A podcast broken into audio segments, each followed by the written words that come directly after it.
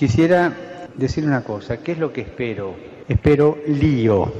Que acá adentro va a haber lío, va a haber, pero quiero lío en las diócesis. Quiero que se salga afuera.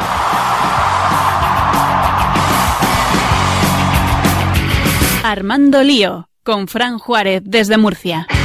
No puedo pelear contra algo invisible. Muy buenas tardes, queridos oyentes de Radio María. Pues aquí estamos, después de estas cuatro semanitas que han pasado, dispuestos, como siempre, a armar lío.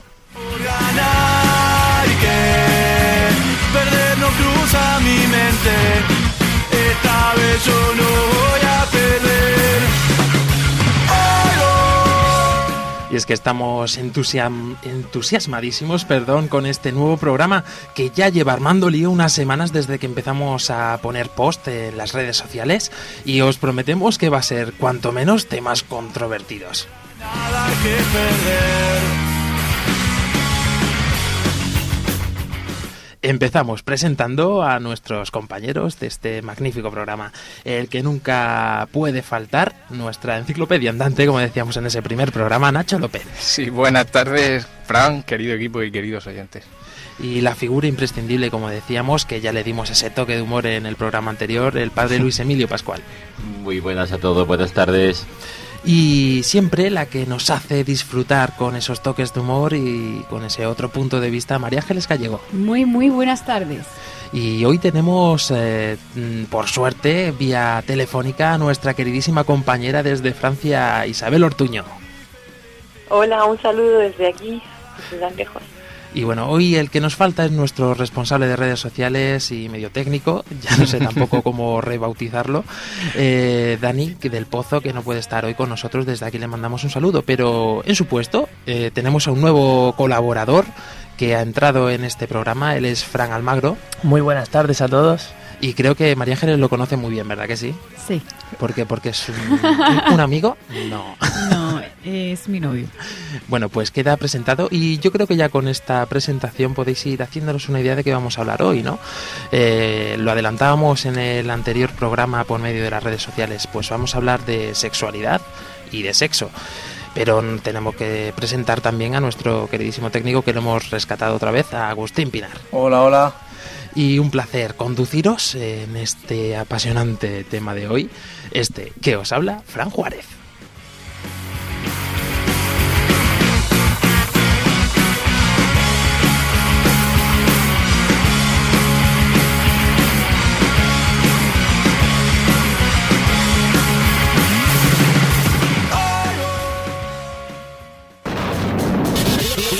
Bienvenidos al mundo digital.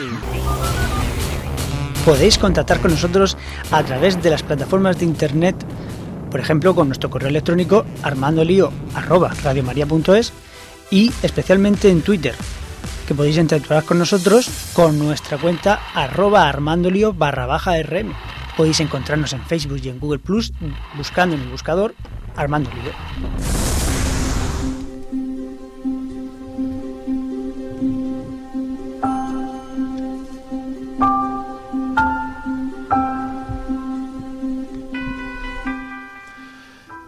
Y como siempre comenzamos haciendo un repasito por las redes sociales y como hoy no está Dani, no sé, Fran Almagro, si nos puedes eh, decir algunas, algunos de los tweets que nos han ido escribiendo nuestros oyentes a lo largo de estas cuatro semanas. Eh, sí, por ejemplo, Javier Antonio Treviño nos decía eh, que es importante, en primer paso, que haya una unión entre los cristianos y que hay que bautizar a todos los cristianos para que todos sean católicos. Con ese hashtag que teníamos eh, lío ecumenismo, ah, han ido surgiendo todos estos comentarios, como por ejemplo también el de Chris, ¿no? Sí, sí, Chris nos comentaba que nos daba la enhorabuena por el programa de, de esta tarde. Claro, en aquel momento que fue cuando Claro. lo comentó. Y también Rocío Vázquez nos dejó algún que otro comentario. Sí, sí, ella, Rocío, nos decía, qué buen programa, hashtag lío ecu- ecumenismo, mirando el vaso siempre medio lleno, uniendo y no dividiendo, buscando la común unión. Gracias. Y desde luego la que ha sido, yo creo, la reina de Twitter eh, durante el hashtag lío ecumenismo, esa no ha sido otra que Isabel Ortuño. No sé si recordarás alguno de tus propios tweets que tú publicaste, Isa. Muchos fueron, fueron todas las frases que iba escuchando cuando ya me pude conectar al, pro- a escucharos porque como no, no pude participar y todas las frases que me llamaban la atención las comentaba. Bueno, hay que decir que entre tus tweets, eh, los más tu- retuiteados fueron los que mencionaban algunas frases del padre Luis Emilio, que creo que estuvo muy acertado en aquel programa. Se ve que el. Espíritu Santo le iluminó totalmente. Existe, existe, existe. Y bueno, en Facebook también hemos tenido muchos comentarios. Tenemos que decir que hemos mm, seleccionado a un oyente por antonomasia. Eh, él es el que firma como Jesús Florencio y desde aquí le queremos mandar un saludo porque participa en todos los programas. Es, eh, y nosotros agradecidos. y nosotros súper agradecidos y además encantados. Fran Almagro, cuéntanos eh, pues ese, ese comentario que nos dejó nuestro queridísimo oyente. Jesús decía, el artículo 525 del Código Penal sobre el delito de blasfemia es anacrónico y debiera derogarse, en referencia a la polémica sobre la ofensa al Islam mediante caricaturas. En general se puede decir que hemos cogido mucha fuerza en Facebook a raíz del último programa, con muchos me gusta y nuestros mensajes han llegado a miles de personas. Concretamente una publicación del 15 de enero, poco antes de la emisión del programa, tuvo un alcance descomunal. Esto hemos de decir que es una anotación que nos ha dejado nuestro técnico de redes sociales, Dani del Pozo, eh, este último parrafito que nos acaba de leer Fernando Magro, eh, porque quería también participar de alguna manera. Aún así nos decía y nos invitaba a, que, a no perdernos este, este programa de Armando Lío, porque como decimos va a ser muy interesante. Y sobre todo, pues eh, recordaros que podéis escucharnos por mm, vía FM o en vuestra TDT, sintonizando el canal de radio, o también pinchando en el enlace de directo.radiomaria.es.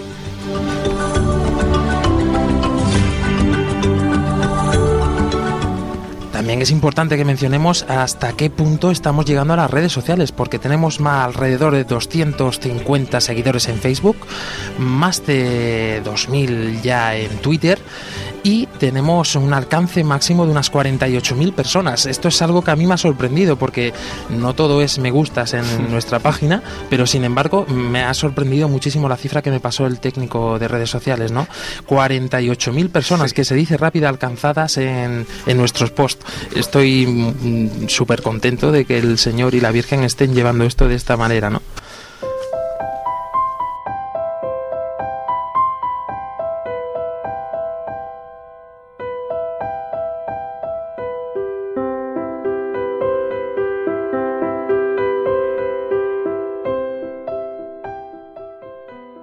María orienta nuestra elección de vida.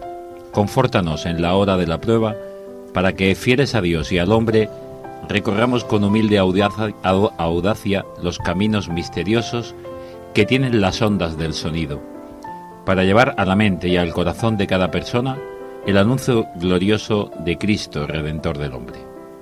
María, estrella de la evangelización, camina con nosotros, guía a Radio María y sé su protectora. Amén. Amén.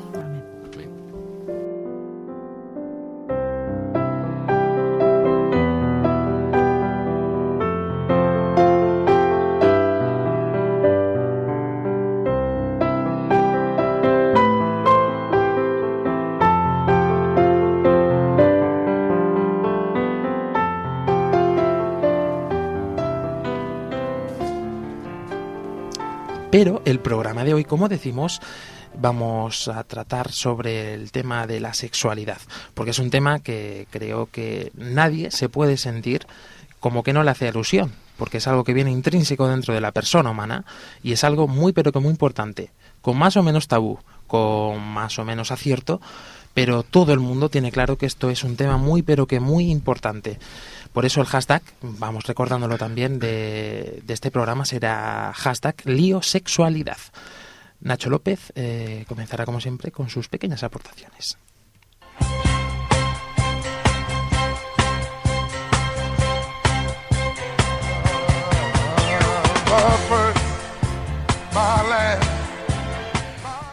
Efectivamente, Fran. Eh, bien, vamos a empezar a hablar de esto de la sexualidad.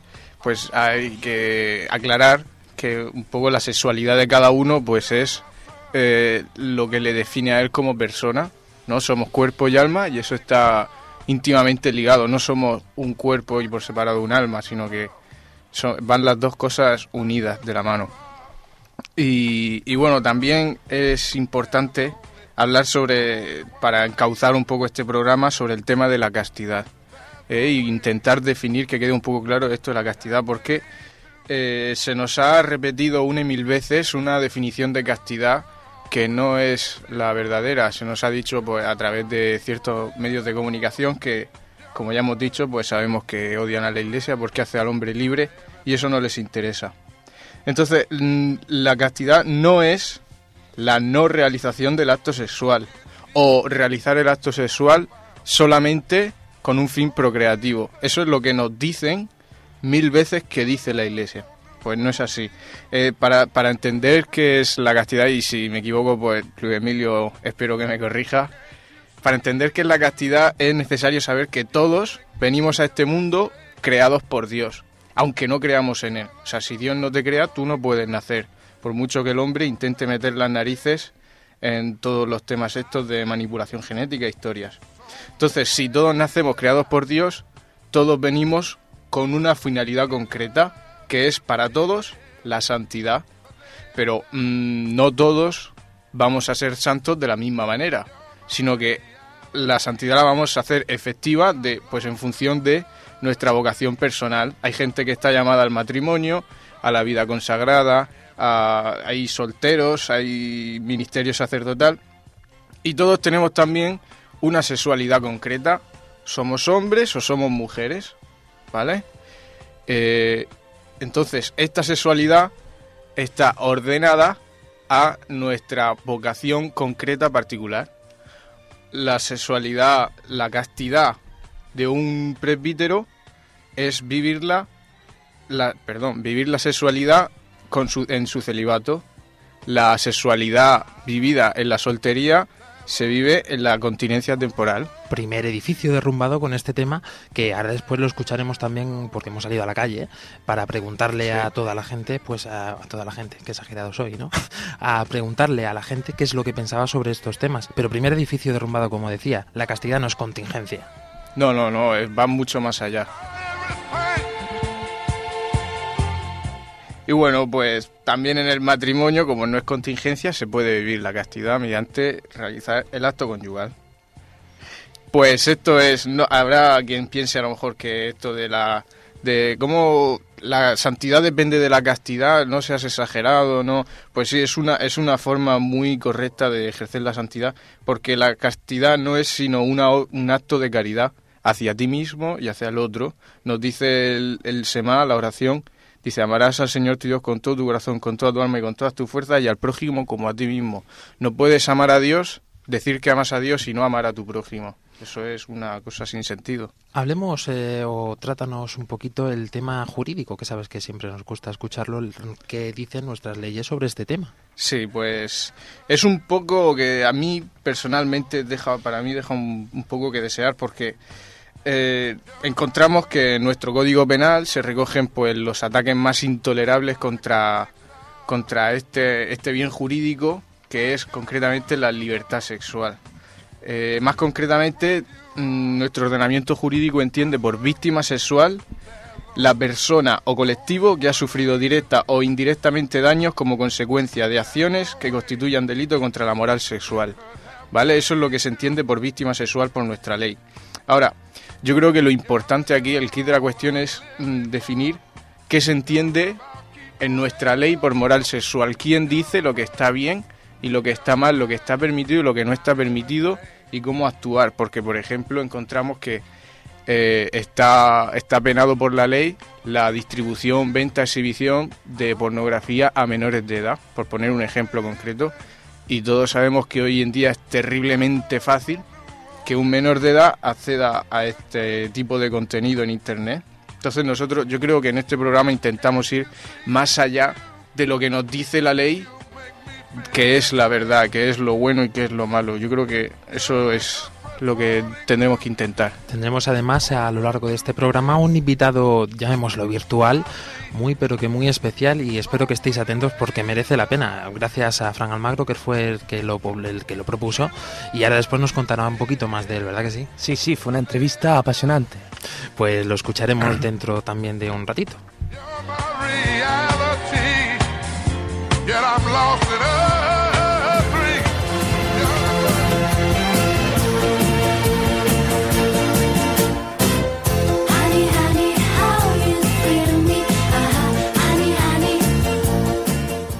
Qué interesante esta musiquita y desde luego a mí me parece súper mm, gracioso, digámoslo así, pero es que la gente se lo tomaba así. Salíamos a la calle y todo eran sorpresas, ay Dios mío, ay, que me, unos decían, pero ¿qué me preguntas? Otros se reían directamente, eh, un público bastante joven, pero también teníamos, eh, salimos a preguntar a gente mayor, eh, un matrimonio que nos cruzamos, una mujer eh, pues tendría unos 70 años, otro hombre que también sale que tendría unos 40 y pocos. Muy interesante las entrevistas que os traemos hoy.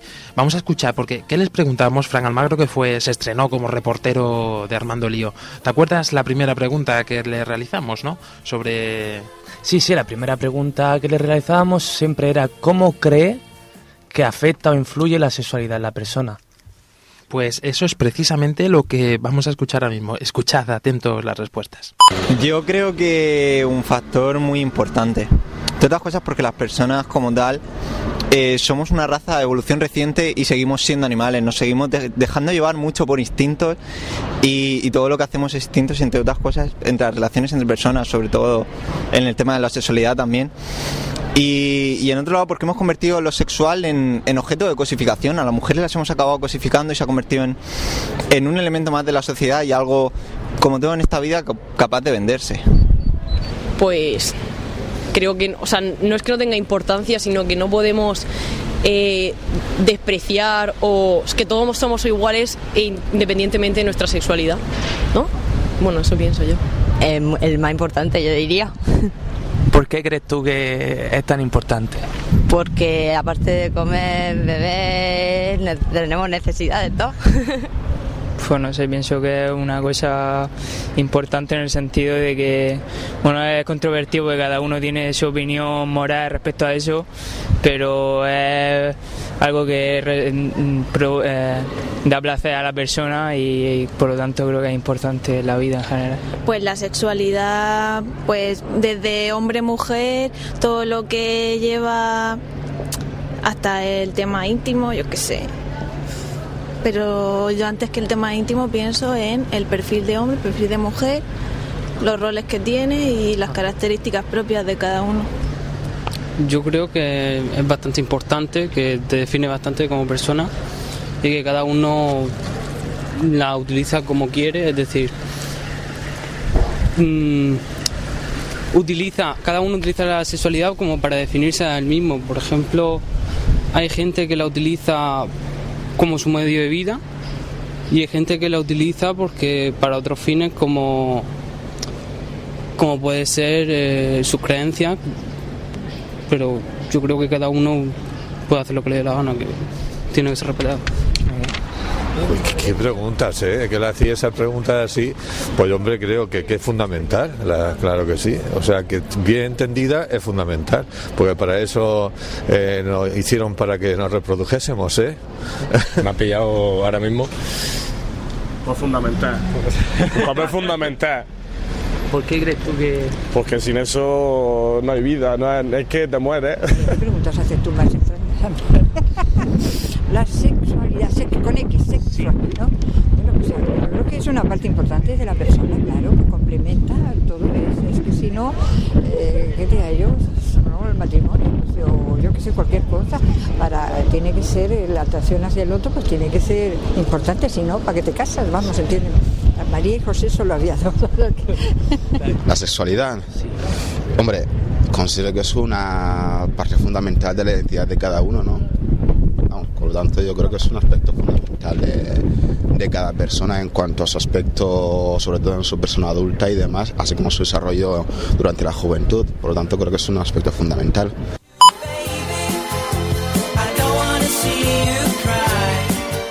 Muchas variedades de preguntas, eh, de preguntas, perdón, de respuestas y vemos mm, cómo la gente está totalmente en consonancia con el tiempo en el que estamos, ¿no? Porque se escuchan palabras que seguramente si esta entrevista la hubiésemos hecho hace 10 años hubiesen sido respuestas muy pero que muy diferentes. Palabras que me llaman la atención como roles, eh, cosificación, la, la manera que tienen de cosificar eh, la sexualidad, ¿no? A mí eso me llama la atención, incluso creo que me preocupa.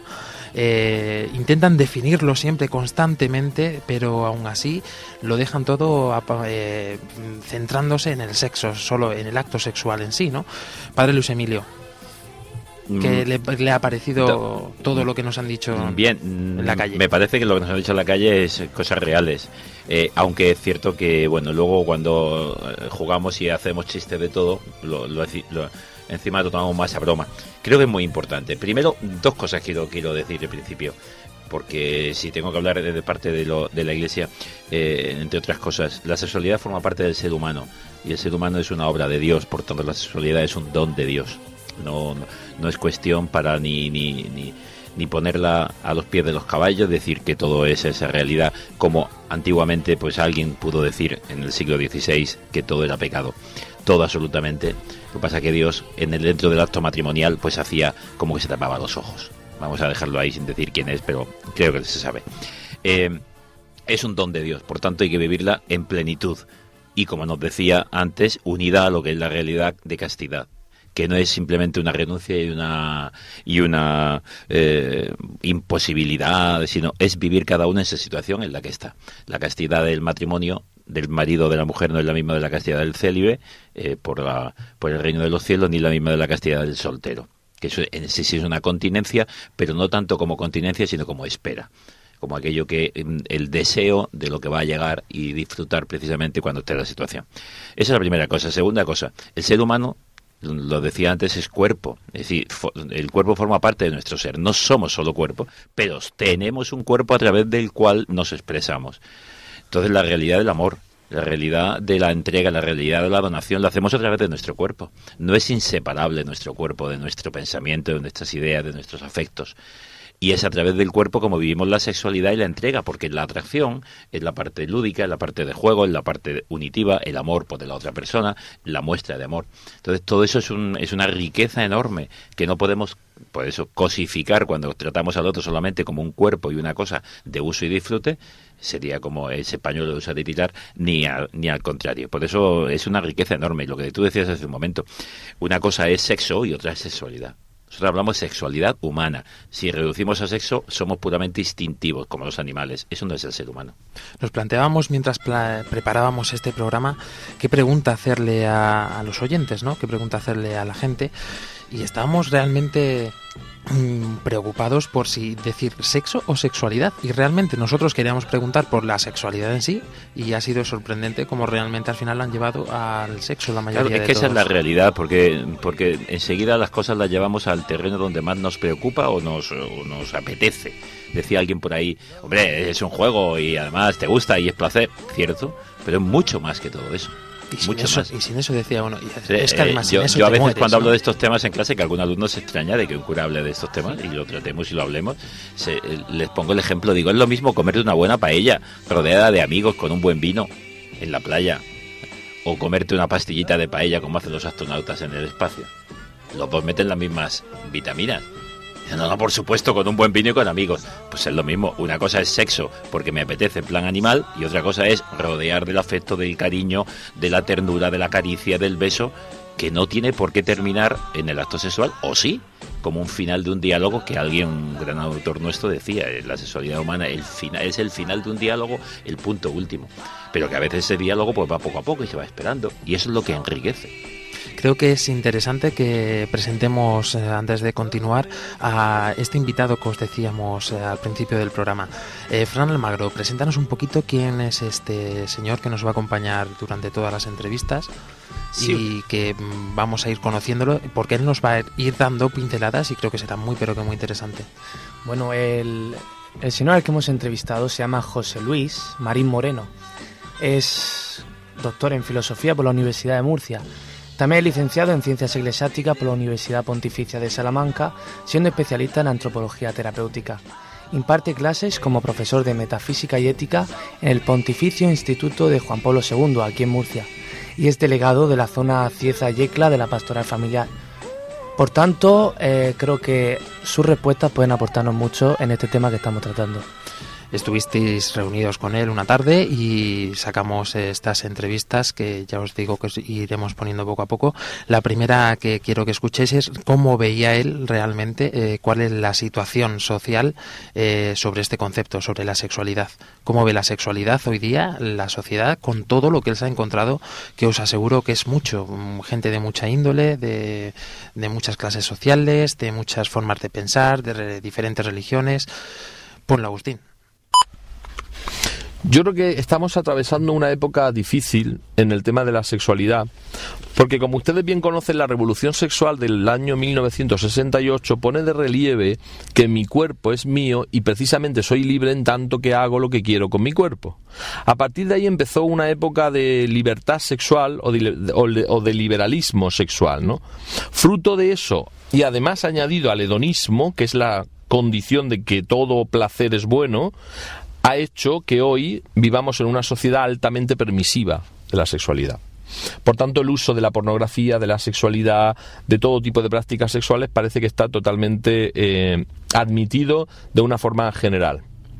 Sin embargo, yo me doy cuenta en los contextos en los que trabajo, que es con jóvenes, que ellos mm, están mucho más interesados en la fidelidad que en la promiscuidad. Curiosamente, aunque se nos vende que los jóvenes pueden tener todas las relaciones sexuales que quieran, etcétera, etcétera, sin embargo ellos están mucho más interesados en el deporte y en la fidelidad que en la propia promiscuidad sexual. Parece que hay más intereses económicos en la promiscuidad sexual que intereses personales. Yo además no soy muy partidario de incriminar a la juventud y decir toda la juventud es algo pervertido, que yo creo que no. Yo creo que hay un sector de la juventud muy amplio que empieza a despertar de nuevo, que empieza a tener dominio de sí y que por tanto creo que hay una positivación de la sexualidad. Sí que es verdad que en la sociedad actual se está dando un factor que son los móviles y el acceso rápido a Internet que hace que la sexualidad esté mucho más extendida. Es verdad que podemos hablar de una mentalidad pansexualista. Parece que la sexualidad todo lo abarca en la sociedad en la que estamos. Es difícil acceder ya a televisiones limpias donde no haya un contenido altamente sexual. No digamos en páginas web que de repente te salta cualquier pantalla emergente con contenido pornográfico. Es muy difícil. Sin embargo, yo creo que yo repito que soy bastante optimista porque creo que es posible educar en el control y en el autodominio. Por eso a mí me parece muy interesante también que los padres empiecen a formarse en este tipo de cosas para poder, digamos, enseñar y educar a sus hijos eh, en, todo el control de la sexualidad. Y no quisiera dejar pasar este momento para animar a los padres a que pongan controles parentales en sus casas. Les animo a que en todos los ordenadores, en todos los dispositivos electrónicos, en los móviles, hay aplicaciones como Custodio que puede ser descargada en custodio.com, etcétera, donde hay unas, eh, unas aplicaciones estupendas para proteger a nuestros niños. A mí me gusta siempre decir una cosa, y es, ¿cómo es posible que protejamos a nuestros hijos de la droga y sin embargo no los protegemos de la pornografía y de todos los peligros de la sexualidad actual? Es como si dejáramos en la mesilla de un hijo nuestro una jeringuilla de heroína si realmente su ordenador no está protegido. Y ningún padre sensato haría eso. Por tanto, ¿por qué no protegemos a nuestros hijos con sus ordenadores, sus dispositivos electrónicos? Yo, para terminar, creo que soy muy optimista. Creo que hay un conjunto amplio de jóvenes que tienen deseos de hacer cosas y yo creo que es posible, mm, digamos, romper una baraja a favor, pues eso, de la fidelidad, a favor de la pureza y a favor de la limpieza en la sexualidad, concretamente.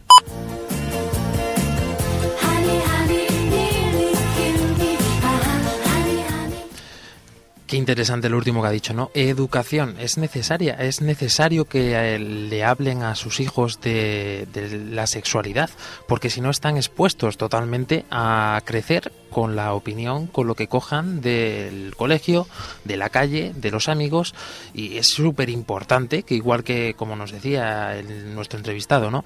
Que educamos a los hijos en otros factores, en otros aspectos, en otros campos, que los eduquemos en la sexualidad. El niño, el niño en la pubertad empieza a despertar, la niña empieza a despertar las transformaciones del cuerpo, las, las atracciones, las realidades de, de, de en un momento de excitación que el propio cuerpo se te transforma. El niño, los lo empiece a experimentar y, o encuentra la respuesta en los que quiere, aunque le dé vergüenza, y el padre o la madre le pueden hablar con tranquilidad, o la hermana o el hermano mayor, que puede ser, o tendrá que buscar en páginas en los amigos, y entonces lo que va a buscar va a ser pues la caricatura de lo que es la sexualidad. Entonces me, me- me gustaba mucho cuando José Luis ha comenzado con el tema libertad. Quería haberlo dicho yo antes y me ha, me ha encantado que lo haya dicho él. Porque pensamos que libertad es hacer lo que quiero y que la sexualidad hoy es más libre. No, estamos volviendo a lo que sería el Imperio Romano y las y las y las historias de las de las grandes fiestas y bacanales. Es que eso es lo que esclaviza al hombre. La sexualidad bien ejercida es autodominio, es libertad porque decido lo que quiero y lo que debo hacer, con todas las consecuencias a las que asumo. Cuando en el fondo me dejo llevar por mis pasiones, no soy esclavo, perdón, no soy libre, soy el más esclavo. Por tanto, el problema de hoy en la sexualidad, como de todo, es convertir precisamente en esto. Y tengo dos cosas anotadas ahí que luego sobre la marcha iremos comentando, porque creo que hay una serie de, de factores. Sabéis que nuestros oyentes saben que cada vez que te tratamos un tema, no venimos aquí a criticar a nada, sino en plan positivo siempre. Estamos hablando en positivo, hablamos en positivo sobre la unidad de la Iglesia, vamos a hablar en positivo de la sexualidad. hemos visto también necesario pues atender esos temas que creo que afectan directamente y de y que no se suele tratar muy a menudo no Eh, Nacho Fran eh, sobre todo los chicos no sé por qué estábamos interesados en saber un poquito más científicamente digámoslo así o psicológicamente hasta qué punto y qué efecto tiene la pornografía dentro de la persona humana en sí no bueno es que José Luis era la persona idónea para contestarnos sobre te- este tema. Eh, Agustín ponnos este este audio también. Lo primero que hay que ver es eh, qué se entiende por pornografía, cuál es el uso de la pornografía que se hace y cuáles son sus efectos. La pornografía, como ustedes saben, es el visionado de manera explícita, con cuerpos desnudos, de relaciones explícitas sexuales entre adultos. El efecto que tiene la pornografía en el cerebro está siendo muy estudiado últimamente con resonancias magnéticas funcionales y parece que es un efecto en principio devastador. Por dos motivos. Primero porque la imagen se retiene en el cerebro y hace que esa imagen perdure para siempre. Según un estudio que ha hecho una página pornográfica llamada por App, las primeras imágenes que un, eh, que un chico ve es a- alrededor de los 9 o 10 años. Y la consecuencia es devastadora. Eso para empezar. El efecto que tienen esas imágenes es un efecto también devastador. Fundamentalmente porque se distorsiona la imagen de la persona y se tiende a hacer objeto al otro. Por tanto, todo lo que se ve en pornografía no deja de ser una realización teatral donde el otro es un objeto y pierde el rango de persona. Pero la pregunta que habría que hacer es, si el otro pierde el rango de persona y es un objeto, se le puede hacer cualquier cosa, incluida la violencia, incluida la animalidad. Y entonces la pregunta es, ¿la pornografía no reduce la imagen de la persona a contextos más cercanos a la animalidad? Primera pregunta. Segunda, tenemos el problema de la adicción a la pornografía. Se empieza ya a hablar de los efectos de adicción en el cerebro. Hay un estudio muy serio que se llama Porno en el cerebro, donde una mujer eh, neurocientífica ilustre ha hecho ya una resonancia magnética funcional y ha descubierto que se activan las mismas regiones cerebrales en un adicto a la pornografía que en un adicto a cualquier otra sustancia de droga, cocaína, etcétera. Si eso se demuestra así, podemos hablar ya de adicción a la pornografía. Y por tanto, el efecto que tiene la pornografía es un efecto pernicioso. Hemos querido mm, también compartir este material con vosotros porque mm, nos hemos dado cuenta que realmente esto no es ninguna tontería. Eh, realmente eh, afecta una imagen a, nuestra personalidad, afe- afecta a nuestro cerebro. No quiero ponerme en sentido, llevad cuidado, es una enfermedad. No, no es una enfermedad, pero como todo, todas las adicciones, eh, es un problema en tanto en cuanto se convierte en adicción. Pero es que no solamente es que alguien mm, consuma pornografía asiduamente, sino que, como nos decía José Luis, y creo que esto ha sido un, ha, sido un gran hallazgo, ¿no? Eh, la primera imagen queda grabada en la retina y esto no se olvida. Y creo que esto nos ha pasado a todos, ¿no? Eh, la primera vez que vemos un cuerpo desnudo, esto queda grabado realmente y creo que es uno de los momentos en el que la personalidad empieza a cambiar, ¿no? Empiezas a crecer un poquito o, o digámoslo así, a tener un- una, una conciencia de lo que realmente es el cuerpo humano en sí, ¿no?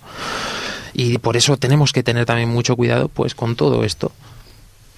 Sí, mm, es cierto que, que muchas veces, mm, como sacerdote, nosotros tenemos el- la realidad de jóvenes, chicos, chicas, especialmente siempre suele ser más el- los chicos, con esta realidad de, mm, eh, iba a decir depresión, no, pero sí de una culpabilidad extrema de que no pueden dejar de mirar, de buscar, de, tener.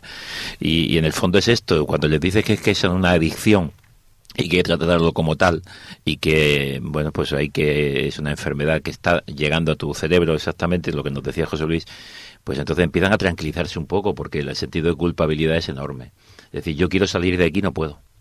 Esto es lo que no nos damos cuenta, porque es que además pensamos que somos mucho más libres de lo que somos y que somos más dueños de, nos- de nosotros. Esa expresión que ha dicho antes, mi cuerpo es mío, que hago lo que quiero. Ya, le- pues ya quisiera yo que mi cuerpo no enfermara, ya quisiera que mi cuerpo estuviera fuerte cuando lo deseo, que no me durmiera en un momento de, algo importante. Mi cuerpo es mío, no. Yo soy con mi cuerpo, pero mi cuerpo no es algo que yo uso y disfruto y lo, y lo puedo poner o quitar, como el que se quita un abrigo o una bufanda, no, no es así. Vivo con él y él es el que a veces me hace entrarme en la propia realidad de lo que yo estoy intentando con el pensamiento. Pero es que la dimensión de la sexualidad humana es tan rica que es que hay miles de dimensiones. Hay tres fundamentales. La lúdica o de juego desencadenante, que forma parte y no hay que decir no, no la busquemos. La segunda es la unitiva, que es la que da rostro. Hace que el otro sea, sea una persona, un rostro, no es algo de mi disfrute, sino que el sentido tendría jugar con elementos de estos que llaman juegos sexuales o con una persona si la trato como un juego para mí. Y la tercera es la dimensión procreativa, no podemos olvidarla. La sexualidad tiene una función. Si yo tengo mi boca es para ingerir alimentos y para hablar.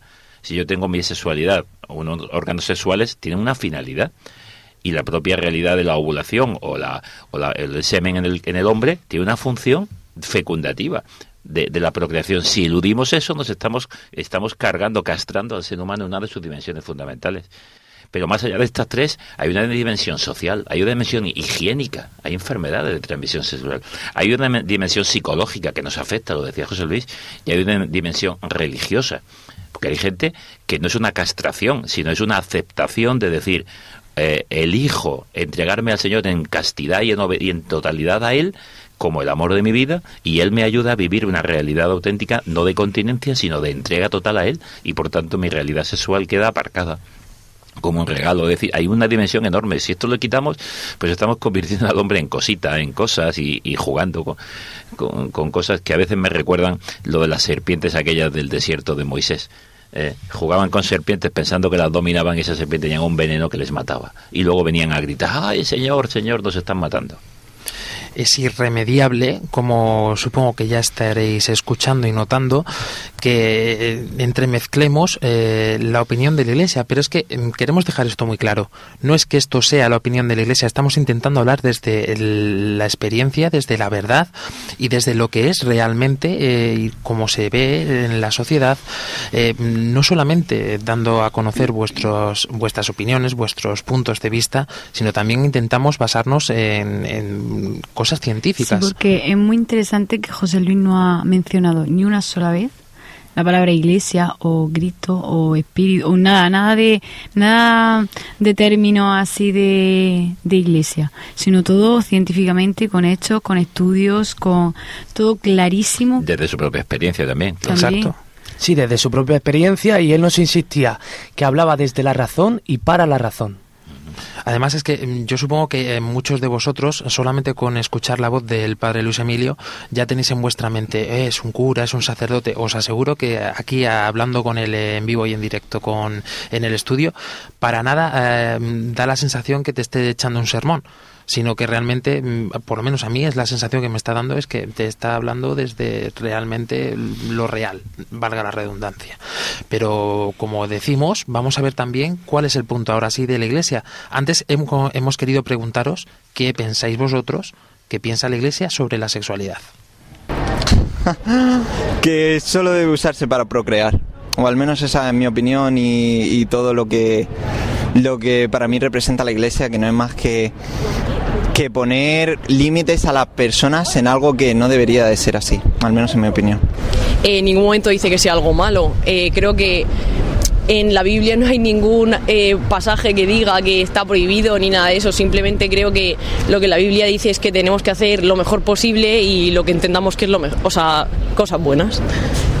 Uf, eh, yo creo que atacha mucho y la mayoría de los prejuicios que tenemos hoy sobre ese tema, el tema tabú, es gracias a ellos. ¿Te consideras católica? Pues lo que más se oye por ahí es que la iglesia dice que el sexo hay que practicarlo solamente para procrear y nada más. La iglesia, la iglesia dice muchas cosas, pero yo qué sé, lo que más, la idea que se me ocurre sobre eso es eh, que no le gusta el preservativo y tal. Pero tampoco escucho mucho a la iglesia, o sea que no sé lo que dice. Creo que dice que, que lo que hay que hacer, que el sexo, el fin es el bien humano, es decir, procrear, hacer la voluntad de Dios. Y que, y que por lo tanto mm, no se deben utilizar métodos anticonceptivos ni relaciones homosexuales. Yo creo que ahora más últimamente el Papa Francisco que ha dicho sobre ese te, ¿te refieres a eso o, a, la- a lo de tener hijos y todo eso? no, en general. Hombre, es lo mismo que antes, si está una cosa que es razonable y es controlada, no podemos negarnos a, a tener sexualidad porque va implícito en el ser humano, pero eh, bien entendida, como todas las cosas en la vida. ¿eh? O sea que en ese aspecto yo creo que Papa este pues está dando un poco en el clavo, ¿eh? aunque sea tan, tan directo hablando, pero yo creo que a la persona hay que hablar también con, con palabras no rebuscadas, sino Clara y- palabras que, ya. se, que uno entienda, ¿eh? aunque a una persona no le guste, pero vamos, creo que en ese aspecto la iglesia pues va, va evolucionando también y debe de evolucionar. ¿eh? Muy bien. Qué pecado, pero nada, sí. que va ni de coña. que es muy bueno dentro de buenísimo dentro porque si no entonces como la especie cómo se va a reproducir dentro de, de de los términos buenos es estupendo claro o sea que hay que saber como todo a usarlo en el debido contexto claro Eh, la visión de la iglesia sobre el sexo yo creo que ya es una cuestión bastante eh, particular para cada uno. Resulta frívola para algunos, para otros es razonable. Bueno, digamos que es un aspecto que hay que dejar a la decisión de cada uno independientemente. No es una cuestión que se deba adoctrinar ni mucho menos.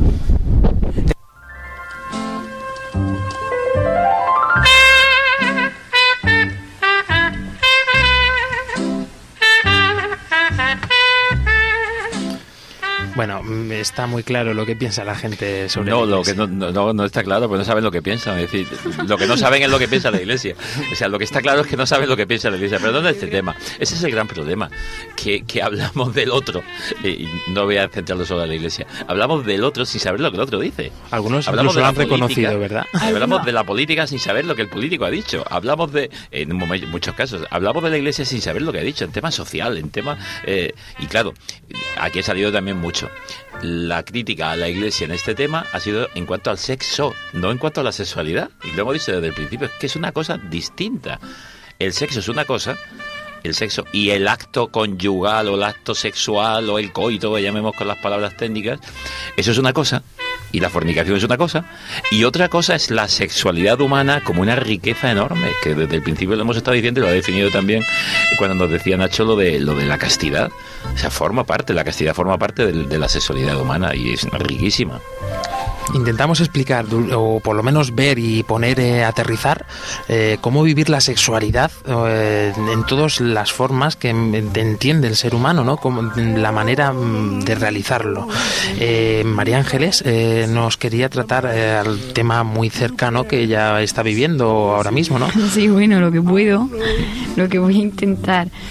Bueno, yo estoy ya saliendo con, con este chico, Fran Almagro, ya tres años y, y la verdad que, que la iglesia nos ha ayudado bastante a llevar un noviazgo en En castidad. Exactamente. no sé cómo decirlo. Y también, bueno, a, a la gente le choca y tal, pero, pero la verdad que yo no me he muerto, como a gente de la entrevista, como que si el sexo te muere, pues no, pues yo estoy aquí viva. Pero la verdad que, que es muy importante eh, conocer a la otra persona y hablar mucho, porque porque si tú no sabes, por ejemplo, mm, la debilidad de tu novio, pues ya mm, es que eso es muy importante saberlo. O lo que o tu novio, tus propias debilidades, pues para no caer en en el acto sin llegar a hacer algo que puede ser malo. No es es que no sé, es muy difícil explicarlo porque no es pecado el acto sexual, ¿no? Hay gente que opina que, que yo me acuesto con mi novio porque lo quiero y tal, ¿no? Pero yo prefiero no hacerlo porque así es una forma de, de respetarlo a él y de respetarme a mí y así es como que yo pienso que es más... que no sé cómo explicarlo. Que a lo yo lo mejor quiero- Fran te puede ayudar si quiere en algún momento. que yo lo quiero paso. que yo quiero más a mi novio si no me acuesto con él que si me acuesto porque si yo me acuesto lo estoy utilizando. Vaya voy a hablar claro. Entonces si si yo me si yo en un hecho determinado o en un momento determinado por cosas del momento yo termino acostándome con mi novio yo sé que ha sido pura o sea solo para satisfacer el hecho de ese momento. Y ya está. Por eso es muy importante hablar y decir cuál es la de, cuál hasta qué punto mm, pueda- puedo hacer una caricia o hasta qué punto él me puede tocar partes del cuerpo o porque no es una relación de monja y cura de que nos tenemos que tener una distancia, no un trato personal y el cariño y el afecto se tiene que dar, ¿no? Pero es muy importante hablar por eso, porque tienes que conocer que hay ciertos temas que no le puedes hablar, hay ciertos temas de los que no te puede hablar y hay ciertas cosas que no podéis hacer. También aprovechar las situaciones de no quedarse solo, pues todo eso, ¿no? Son cosas que, bueno, pues a, través de la experiencia pues se va, se va mejorando. Eh, también es importante que la iglesia, o sea, el noviazgo, la castidad. Vamos a ver, me voy a centrar. Eso lo corta, ¿eh? Vamos a ver. El noviazgo desde la iglesia nos dice que, que guardemos la castidad, pero eso no es una como una losa que tienes que cargar durante todo el noviazgo, porque hay noviazgos que duran ocho años eh, dentro de la iglesia y no se van a poder acostar en los ocho años. Y eso no es en plan una losa, sino aprendes de verdad a conocer a la otra persona y para, para lo que es el noviazgo, ¿no? Había, había ¿cómo era lo que decía el padre de un amigo? Decía el- el- lo que el novio no vio. Entonces, Novio. entonces el noviazgo está para eso, está para conocerse. Entonces, si tú ya lo das todo en el noviazgo, hay algo que, que falla, hay algo que, que te destruye por dentro. Eh, eh, por mm, lo que quiero es que hable que hable Fran. Pero es que, es que es que me estaba sugiriendo una cosa porque claro, tú hablas desde el punto de vista del noviazgo y yo desde el celibato. Entonces si yo vivo el celibato que es la no realización del acto sexual con una mujer eh, tal eh, como una losa como un peso y como un esfuerzo personal pues mm, estoy machacado personalmente, pero es que ahí tenemos que contar con el don del Señor, con el don de Dios. Es que a veces olvidamos que somos seres humanos creados por Dios para el amor, para la santidad, cuando decía Nacho al inicio. Y es el Señor el que te ayuda a vivir en la realidad de lo que tú quieres vivir. Y por tanto, la oración, el estar juntos, el conocerse juntos, el, entregarse uno al otro, el saber. Y en mi caso como celibe, en vuestro caso como novios, es lo que ayuda. De hecho, yo me pararía eh, que no estamos hablando únicamente de un noviazgo perfecto, idílico en el cual no hay caída. Lo digo por si hay algunos chicos que nos están escuchando. Ciertamente cuando eh, en un noviazgo se puede dar alguna caída, algún pecado, lo primero que habría que hacer es aferrarse a la oración. Los dos juntos. No hacerlo cada uno por su cuenta, porque entonces volvemos a lo mismo. No es una cosa de una curación individual de cada uno, sino que tiene que ser más bien siempre juntos. Por lo cual, si, si cae, insisto, ir a misa, confesarse y ponerse a rezar los dos juntos.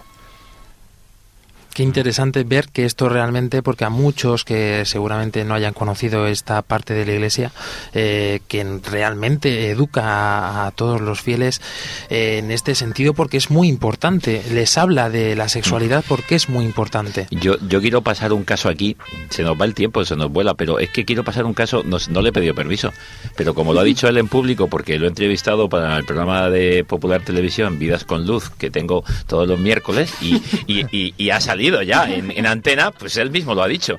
Es decir, es un actor murciano, tiene 25 años. Y es un chico que se negó a hacer determinada escena final de una obra que era donde se jugaba el, el trabajo de fin de carrera como actor. Ahora está haciendo eh, dirección escénica. Y ante la profesora se jugó ese final de curso y la nota y se lo jugó todo. La profesora le dijo, si estuvieras en mi compañía de teatro te expulsaba de ella. Y él dijo, es que esa, la obra no termina así, la has hecho más morbosa para terminar de un modo y yo no puedo serle infiel a mi futura mujer ni serle fiel a Dios que ha hecho mi cuerpo como templo del Espíritu Santo. Dice, encima además tenía que hacer esa escena final de la, de la, de la historia eh, después justo eh, de haber vivido una Semana Santa especialísima, intensísima, donde disfruté del Señor y del amor que me tiene. Y yo no podía, me la jugué. Dice, cuatro horas después recibí un mensaje de ella que me dijo, nunca hagas nada en lo que no creas. Al final tuvo matrícula. Una pregunta que se nos quedó eh, mientras estábamos preparando el programa y decíamos, esta es la pregunta para Luis Emilio, sobre todo para los chicos que están llevando ahora mismo un noviazgo. ¿Hasta dónde? ¿Hasta dónde? Se preguntaban nuestros compañeros y bueno, todos nosotros. Sí, es que eso sería hacer la receta, no, no, no hay receta.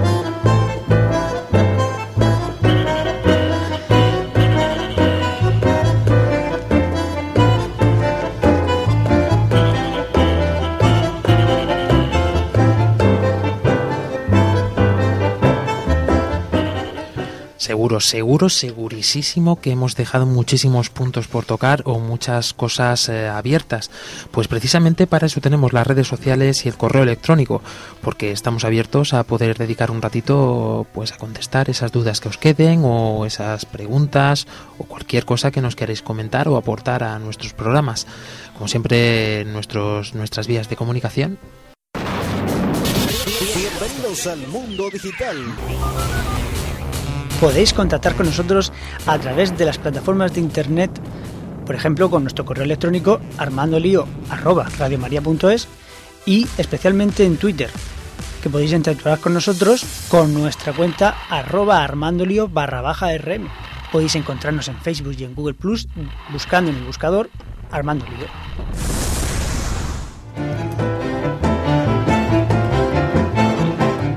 Pues os esperamos aquí en Radio María, como decíamos, dentro de cuatro semanas. Hasta luego.